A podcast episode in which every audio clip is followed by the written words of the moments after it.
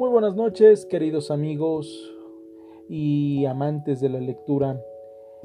En este su podcast, mis amigos los libros, traemos como cuestión, tema importante, el suceso del 5 de mayo de 1862, aquella apoteósica batalla de gran renombre que no solamente le dio un reforzamiento a la identidad del mexicano, sino también trae como inicio la intervención francesa en México.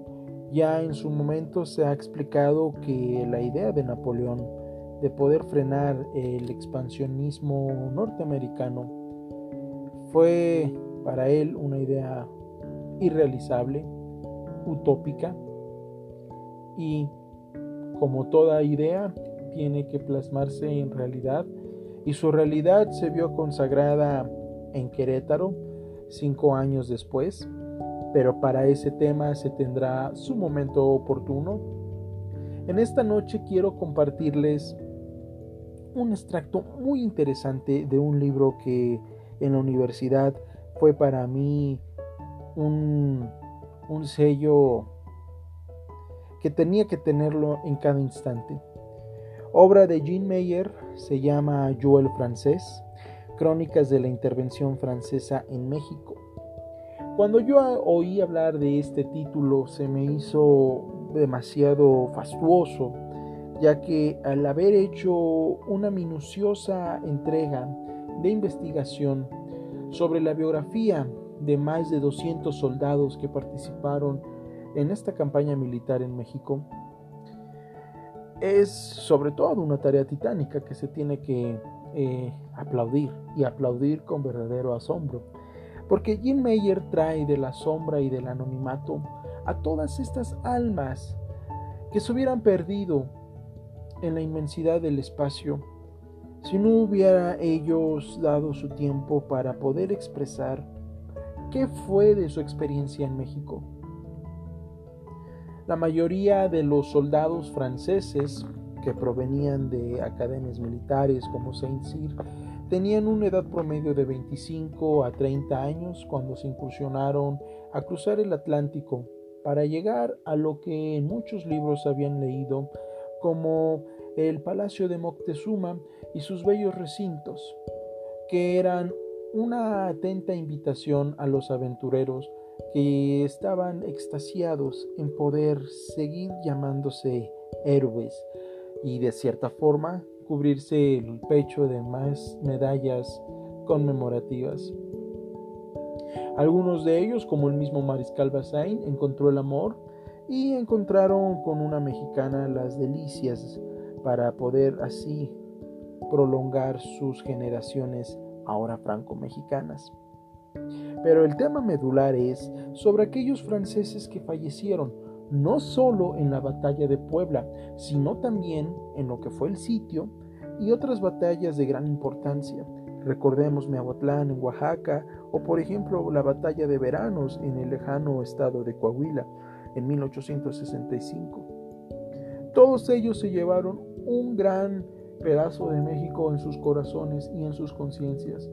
Aquellas conciencias que resonaron en nombre de Puebla en el sitio de Metz o en Sedan, cuando Francia se vio involucrada con los prusos y estos primeros sintieron que lo mismo que hicieron en Puebla con el sitio, ahora ellos experimentaban. La bandera francesa ya no tenía la misma gallardía que encontraron en suelos poblanos. Pero insisto, eso será en otro tema me permitiré compartirles un pequeño extracto de algunas biografías de estos valientes soldados que dieron su vida en esta tierra desconocida y que por derecho propio han tenido ya, por así decirlo, a estos casi 160 años el derecho de llamarse mexicanos. Comienzo así. Creo que en México murieron unos 225 oficiales. La enfermedad se llevó a la mitad y la guerra a los demás. Así ocurrió con el coronel Pierre Jambier, muy valiente, adorado por sus suavos, propuesto para general. Era veterano de África, Oriente, Italia, herido en Sebastopol, un hombre muy alto, como pocos. Recuerdo también a Jacques Mayer, hijo natural, tropero, soltero. Llegó a México al final y duró apenas cuatro meses. De la Legión pasó a los cazadores de Maximiliano y murió, como varios franceses, en el combate de Miagotlán, en octubre de 1866. Los mexicanos de Porfirio Díaz lo levantaron de entre los muertos y lo atendieron en su hospital, pero sus heridas eran demasiado graves. Había ido a México para subir de grado. René Godinet fue un joven teniente que murió en San Carlos en diciembre de 1865, a los 26 años. Servía en los cazadores de África. El comandante Henri cuyo elogio estaba en todas las bocas como celoso servidor y hombre de una perfecta educación, muere de fiebre amarilla el 8 de septiembre de 1862 en La Pulga. Era jefe de batallón del primero de Suavos. Capitán ingeniero Henry Grodut embarcó en Mazatlán para ser repatriado por su estado de salud. Murió en San Francisco el 7 de septiembre de 1865. Tenía 38 años. El teniente Keller, tropero, también murió de tifo en el hospital de Zacatecas. Nos dejó dibujos y fotografías. Esos los tengo apuntados porque hicimos juntos el sitio de Puebla.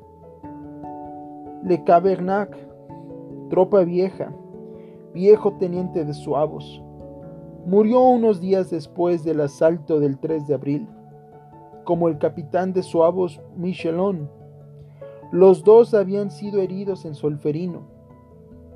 Y Marc Lamy, jefe de batallón, también. Clement Moudet era un subteniente salido de las filas, bandera de la Legión. Murió en Camarón el 8 de mayo. Como los otros, como yo, había estado en Crimea y en Italia. Anoté también al coronel Labrousse, otro suavo, africano, veterano de todas las campañas muy bueno en árabe, respetado por los indígenas y por los soldados, que lo querían como a un padre. A él se lo llevó sin gloria el maldito vómito prieto, cuando era comandante de Veracruz. Nos llegó la noticia 15 días después de la toma de Puebla.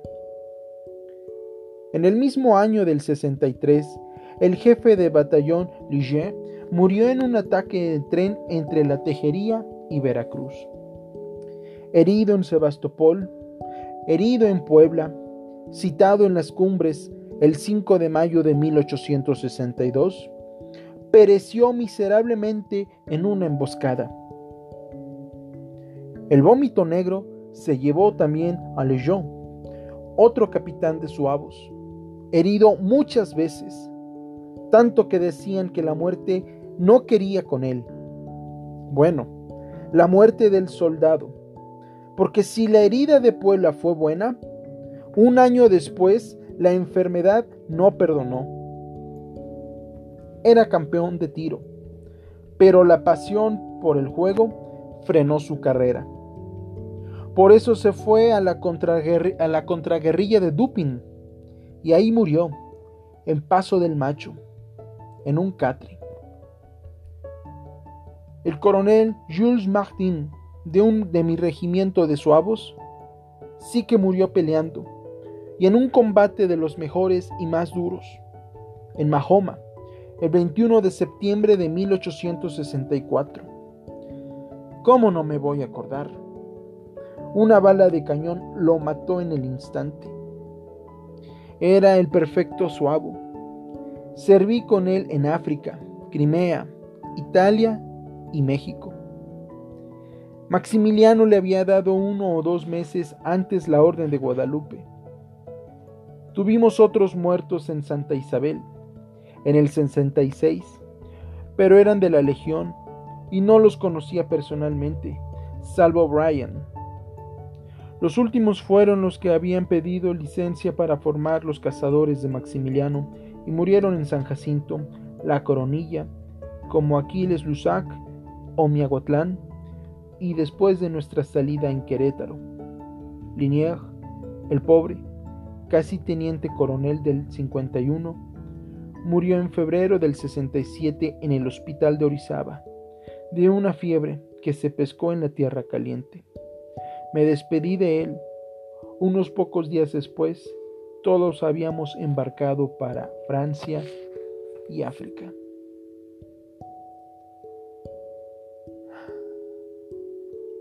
Nos conmovió tanto ese sentimiento de esfuerzo del moribundo que entendimos en ese entonces por primera vez que la muerte es un asunto grave. Compartiendo un poco de lo que nuestros amigos franceses acaban de compartir en este 5 de mayo de 2021, se recuerda con honor y con gloria a los hombres que llegaron hace mucho tiempo, creyendo la idea de que eran los libertadores de un pueblo sumido en la anarquía, que, sin embargo, a raíz de las verdades que fueron aflorando, fueron comprendiendo que la idea de venir a México fue, en consecuencia, una estrepitosa y dura caída que frente a la verdad poco pudieron hacer para tratar de lavar en sí el honor que iban a encontrar frente a las baterías prusianas.